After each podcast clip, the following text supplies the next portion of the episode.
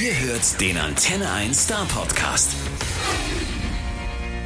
Thank you for uh, taking your time to talk to me. I'm very excited because there's a couple reasons why I'm excited, but the most excited I am for your concert that you are going to play in Stuttgart really soon. Yes. Actually, it's in a Yeah, couple, yeah. couple of days. Yeah. Um, and you are famous for numbering your concerts, right? yes, it's true. what, what is the next number? Uh, well, tomorrow night I'm playing a show in Belfast in Northern Ireland, and it will be 2,596. Oh my goodness, 2,596. Yeah, and the thing is, I don't, I don't remember this information like all, all day, every day. I know this because I was writing the set list for the show tomorrow last night. So I wrote the number on the set list.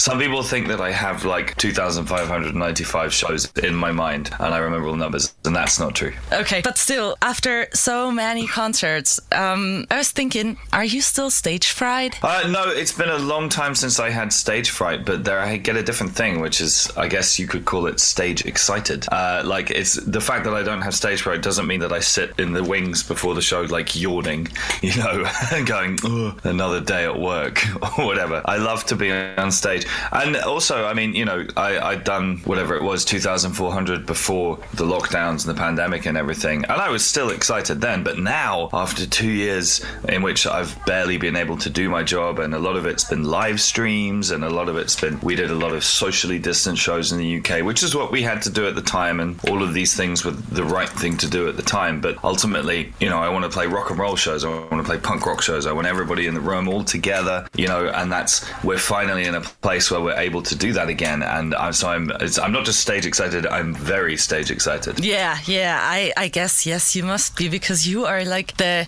live guy, right? This is Yeah, your I mean- passion, this is your thing, playing live. It, it's the thing that it's the one thing I know that I'm good at. Everything else, I'm not sure, but that, that that I think I know how to do. Okay, um, what are you usually doing the last 15 minutes before you go on stage? Uh, the last 15 minutes before I go on stage, I'm usually um, uh, getting dressed.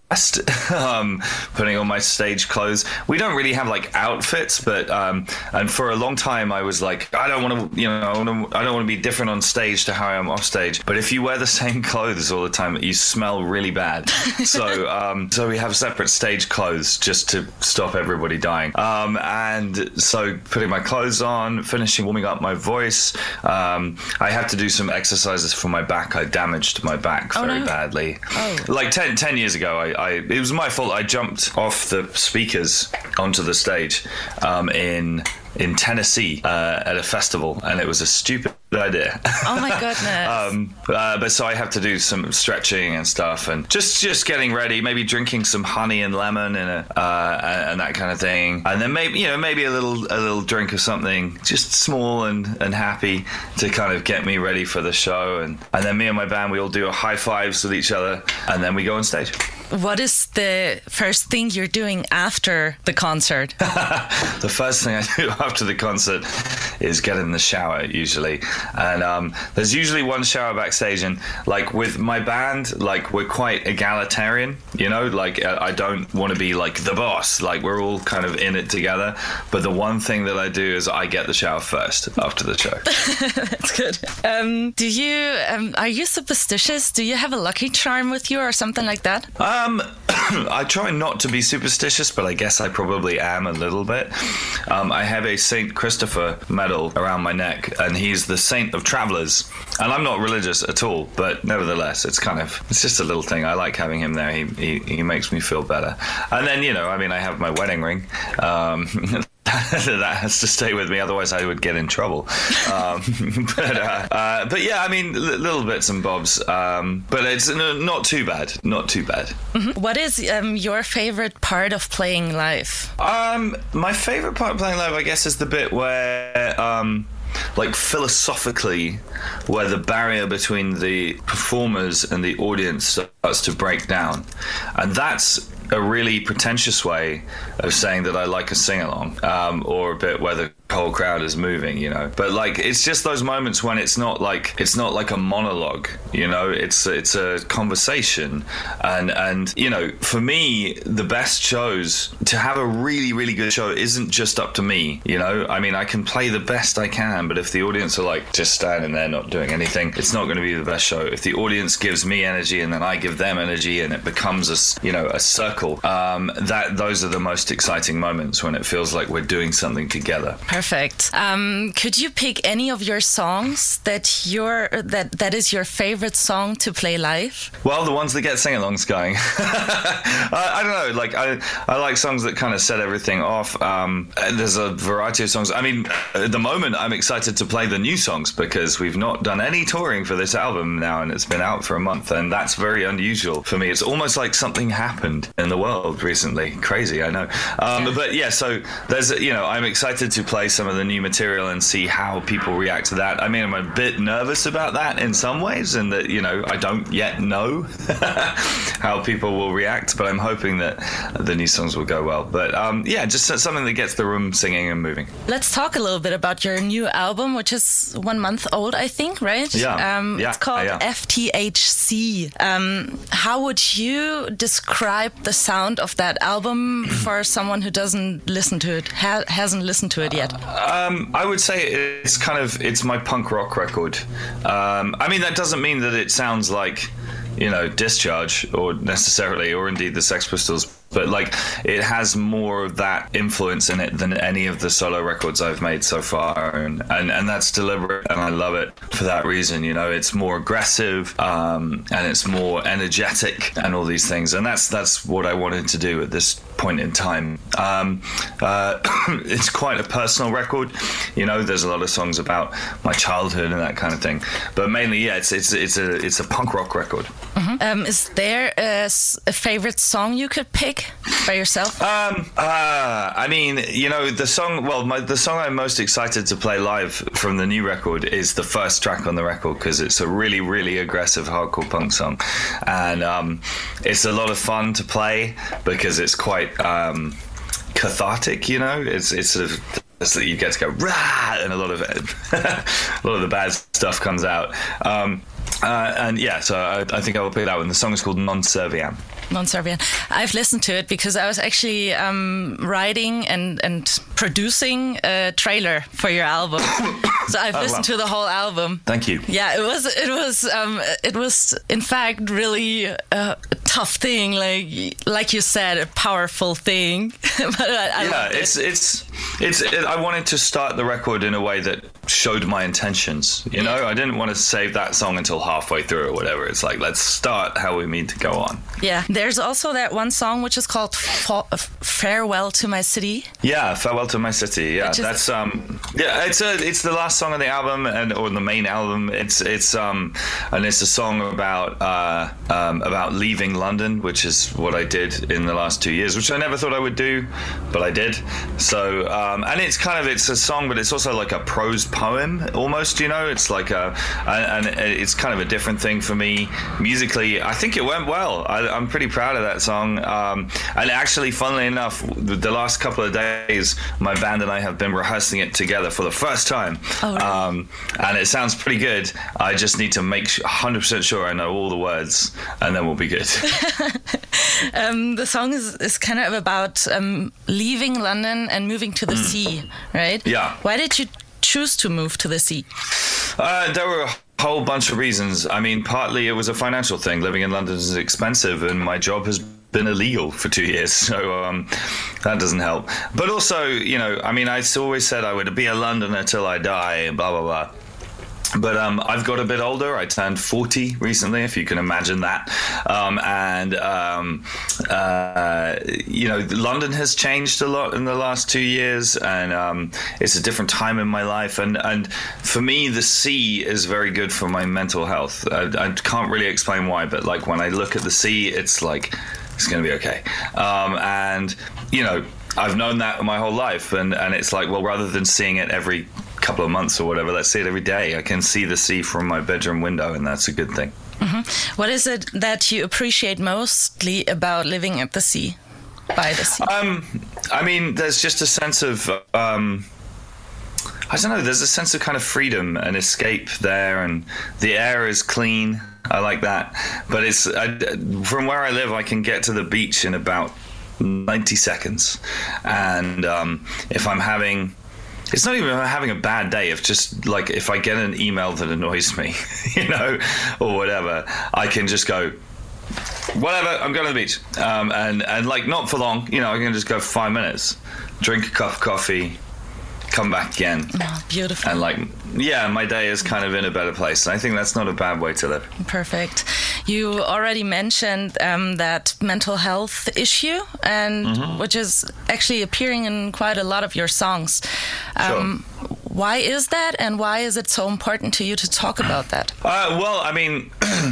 It's something that is a feature of my life. I don't really know why that is. I suppose we could sit here and be psychologists for a minute. um, but uh, you know, I've had my my, my problems in in, uh, in, my life, and for a long time it was to do with with substance abuse and with drugs, and I kind of dealt with that issue. For now, you know, it's always a thing that you have to look at. But um, it turns out there's some other stuff going on underneath. Who would believe it? Um, and uh, you know, so it's something I have to keep an eye on. and then beyond that, I mean, you know, music is my expression. It's my catharsis. It's my therapy almost, you know, my songwriting was part of my therapy.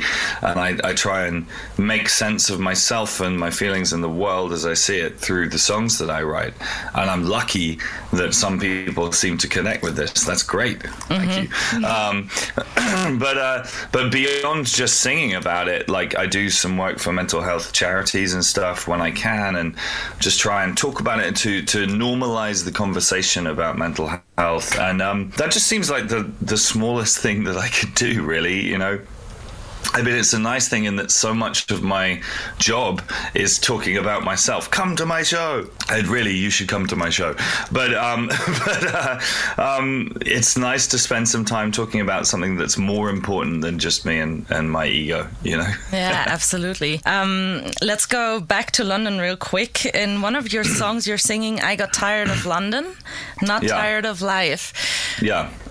You already mentioned a little bit about London, but, but what was it that made you get tired of London? Uh, well, I mean, the first thing is that lyric is a reference. There's a famous um, uh, quote by Samuel Johnson, who was a famous Londoner from the 1700s, and he said, "When someone is tired of London, they're tired of life." Uh, and I used to believe that a lot, and that changed for me. So I got tired of London, not tired of life. I know, like I sort of. It's funny. I think this is probably true of most big cities, but while you're there, it's quite difficult to believe that it's possible to live anywhere else. You know, it's like this is the only place where there's life, um, and and and food and Uber and whatever the, whatever else, and um, you know, uh, so it can be a big step. I mean, I didn't grow up in London, but I just always wanted to go there when I was a kid. But I guess one way of putting it is when I was a kid, I grew up in the countryside, and I wanted to go to London because London had punk rock, um, and I didn't really like my parents' world you know. Um, and I went to London to find myself and to create myself and to find my people and the music that I liked and the politics that I liked and the and the friends I liked and all that kind of thing and to define myself as a person. And I sort of realized recently that I've done that. You know, I know who I am and I know what I want to do with my music and my art and I don't necessarily need to live in a house with crackheads living upstairs and next to a pub and with noise all the time and paying loads of money to live in a tiny place and all that and with no green and blah blah blah blah. Um, you know, and it was like cool. I'm, I'm confident in who I am. It's not. I go back to London all the time. I live nearby, um, and I, I, have my friends are still my friends, you know. But it's like I could live in a different place now, and that was a. it took me a long time to realize that that was true, and my wife helped, should we say? Um, but uh, but you know, I'm really lucky to live by the sea now, and I like I said, I can get to London in like an hour. That's a beautiful story. It feels like I feel like you kind of settled down a little bit, right? You found yourself, you know who you are, and that's actually yeah. the thing a lot of people are looking for in their lives, and some are never able to find themselves. Yeah, I've been lucky with this. I mean, I think one of the themes of the record and of therefore of my life recently is is this idea of acceptance, right? And what I mean by that is like, you know, I've realized recently that I'm not 23 anymore, um, and uh, and and that's a sad thing, but it's also there's nothing you can do about it. It's just true, and at a certain point, it's not very dignified to try and pretend you're still 23 when you're 40 like everything hurts more. Like i can't stay up as long in the night and everything. But um so you know and like what i want to do is accept who i am and where i am and try and make the best of that rather than you know being sad about the passage of time you know? Yeah, yeah. and you know in a way i want to break up. I want to I want to break up with my 20s and now my 30s, and I want to break up with London in a good way. You know, when you have a good breakup where you stay friends Yeah. and you stay in touch and you don't scream at each other and and promise or, or say I'm never going to see you again or whatever, and you remember the good times you had and you wish each other well in the future and everything. That's how I want to be with my with my past, I suppose. But still, London is, was, and is a big part of your life. Of Um, course, huge. Yeah. Do you have any recommendations for things you should definitely do in London that are not so touristy? So I have honestly I've never been to London. Oh right. If I if I am going there, besides all the touristic stuff, what should I definitely do? I mean, the tourist stuff is pretty good, um, but I the one thing I mean, you know, go to Camden, get drunk, um, uh, you know. Uh, but I would say my, my my thing that I always think of is um, there's a place in London called Primrose Hill. It's near Camden. It's in North London, and it's a hill. Um, and I'll tell I'll tell you what I tell everybody. What you got to do is go to Primrose Hill and walk up Primrose Hill and don't look backwards until you reach the very top. And then when you reach the top, you turn around. And then you get the best view of the city. Oh, and you can see the whole thing. And you know what I mean? You can give yourself uh, the surprise um, when you get to the top. You know, don't don't give it away before you get there. It's also the top of Primrose Hill is where William Blake said that he met Jesus. Um, uh, now, William Blake was crazy. I don't think he really met Jesus, but he's also one of my favorite poets. So it's a it's got a lot of history up there as well. It's a very magic place. Oh, beautiful. So, um, London inspires you. You inspire yourself. I assume your wife inspires you. But what artists inspire you for your music? Um, I mean, a, a lot of people, and um, to some extent, everything I listen to, you know, it goes in. Even if I hate it, it's like, don't do that. Uh, but but uh, but um, I, I mean, a couple of things I would say at this moment in my life. I mean, first of all, um, you know, I, I've just done my ninth record. Um, I've been doing this for a long time, you know, and therefore my kind of the list of sort of artists who I look to, maybe not so much music inspiration, but like career inspiration. Um, I'm nowadays thinking more about like Nick Cave or Elvis Costello or Neil Young or whatever, you know, and it's about how people uh, have a long career that continues to be interesting and, and continues to not repeat itself and everything. So, so that's the thing I think about. But the other thing I would say, and and not enough people in my of my situation, my age, do this. if I can be so bold.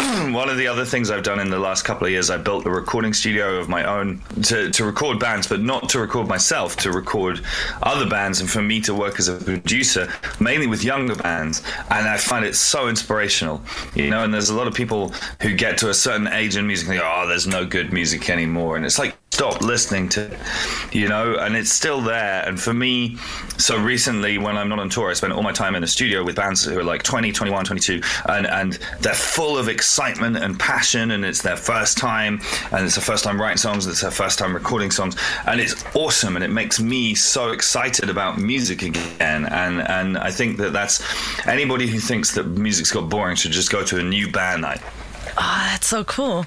So you are actually also you're recording them and then you're also doing those events where you give them a stage.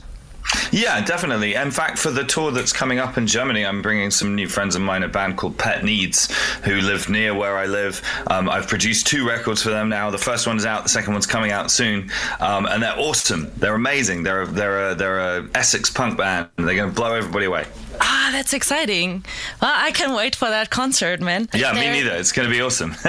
Is there, is there, if you could pick any artist to join you on stage, whether dead or alive, who would it be?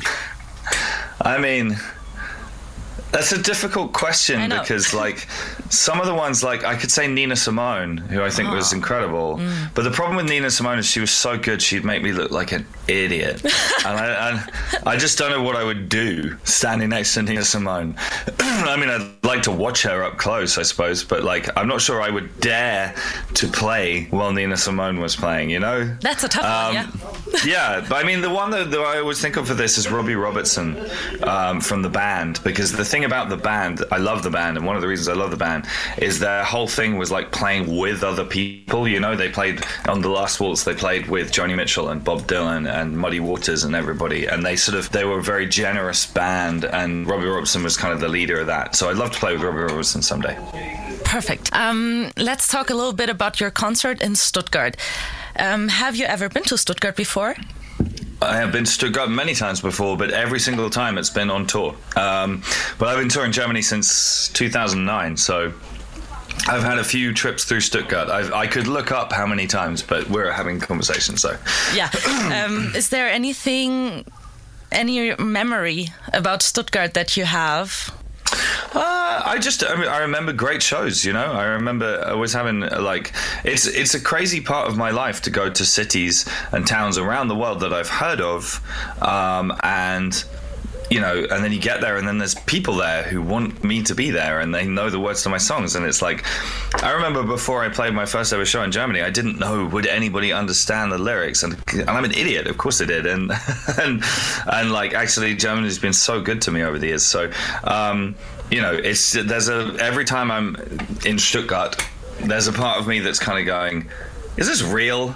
Like I'm in Stuttgart and people are here, and so yeah, it's it's a it's a. I'm very much looking forward to coming back. We actually have quite a, a few f- fans in our um, team here. So I was talking oh, to Martin; he's a huge fan, and then um, Sarah and and a couple. We have a couple huge fans actually here at our awesome. station. It's just really Thank cool. You. Yeah, that, that is really cool. Um, also, Stuttgart or Baden-Württemberg, the state we're living in, um, is famous for their food. Do you remember yeah. if you ever tried? Tried some typical Swabian food? You know, okay, so Germany is a big place, and there is a lot of different parts of Germany, and I now kind of vaguely remember where the cities are. But when you said Baden-Württemberg, I was like, huh? Um, and like, where is Swabia and where is Saxony? And like that kind of bit of German geography is really not good. Saxony's in the east, right? Yes. And Bavaria's in the south. Yes. And, and Baden-Württemberg is in the south as well. Swabia and Baden-Württemberg are kind of like the same, and this is all in the south, but, next to but you're not. But you're you're next. But you're not part of Bavaria. No, next okay. to Bavaria. Okay, but I mean, I remember. Did you guys have Spätzle? Yeah, yeah, yeah, yeah, yeah. Yeah, Spätzle. That's okay, us. Spätzle is good. Okay, I love Spätzle. Spätzle is awesome. It's lovely. Perfect. um, that was a good guess for me. yeah, yeah, and also we have Maultasche, if you know that, which is a little pasta pocket, I'd say. Yeah, that sounds great. Yeah. I'll have some. yeah, it's it's amazing. Um, what are you most likely doing while touring when you have a day off? Uh, well, it's the thing about touring is it's quite physically draining, particularly when you get old. um, so quite often on a day off, we do a thing we call it slug life, not thug life, but slug life. And slug life is when you get into a hotel room in the morning and you put on the dressing gown and you put on the do not disturb sign and you get out your Netflix and you don't talk to a single human being all day, um, uh, apart from the guy on the phone for room service, recovering a little bit. So sometimes I do this, but you know, like if we're in a city, it's such a privilege to travel and to be in different places. And if we're in a place where I can jump out and see something, I try and do that. Perfect. That sounds nice. What is your expectation of your concert in Stuttgart? What are you mostly looking forward to? Um, well, I mean, I'm looking forward to being on tour again. It's been a long time. Um, this is an exciting run for me because um, I have a new band member. I have a new drummer in my band, and he's incredible. Um, and he's never really toured outside of the UK before. And um, he's also quite a lot younger than the rest of us. But so we're all like we're like excited. Maybe not parents. We're like we're like uncles. and we're going to show them around and tell them all the cool stuff to do. Um, so that's exciting. I'm looking forward to seeing old friends who I haven't seen for two years because of the pandemic. Um, and, uh, you know, I think the main thing, like, obviously, you know, we're not 100% clear of everything, of COVID or whatever. Uh, we probably never will be, do you know? Like, it's going to be a thing that we have to find a way to live with. Um, it's been you know, it's been rough for everybody the last two years, but I, I can't help but say that I think it's been particularly rough for people who tour and play live music for a living. It's been really, really awful. And, um, and, and not just people who do it for a living, but the people for whom that's an important part of their life, you know, for people who, for who shows is important.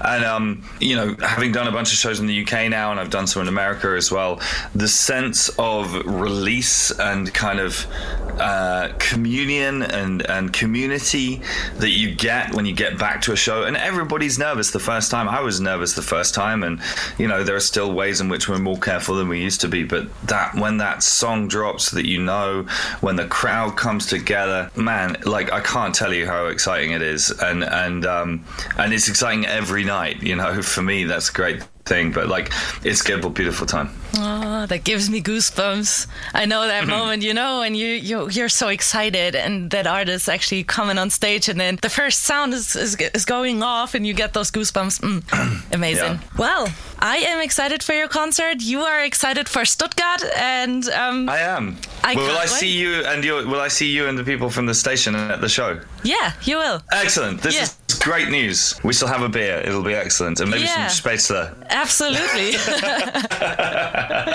All right. Thank you so much for taking your time. It was really nice. Vielen Dank. To talk to you. But, oh yeah, I've forgotten all my German mostly, but we can do this. Vielen Dank. Bis bald. Ja, vielen Dank. Bis bald. Tschüss.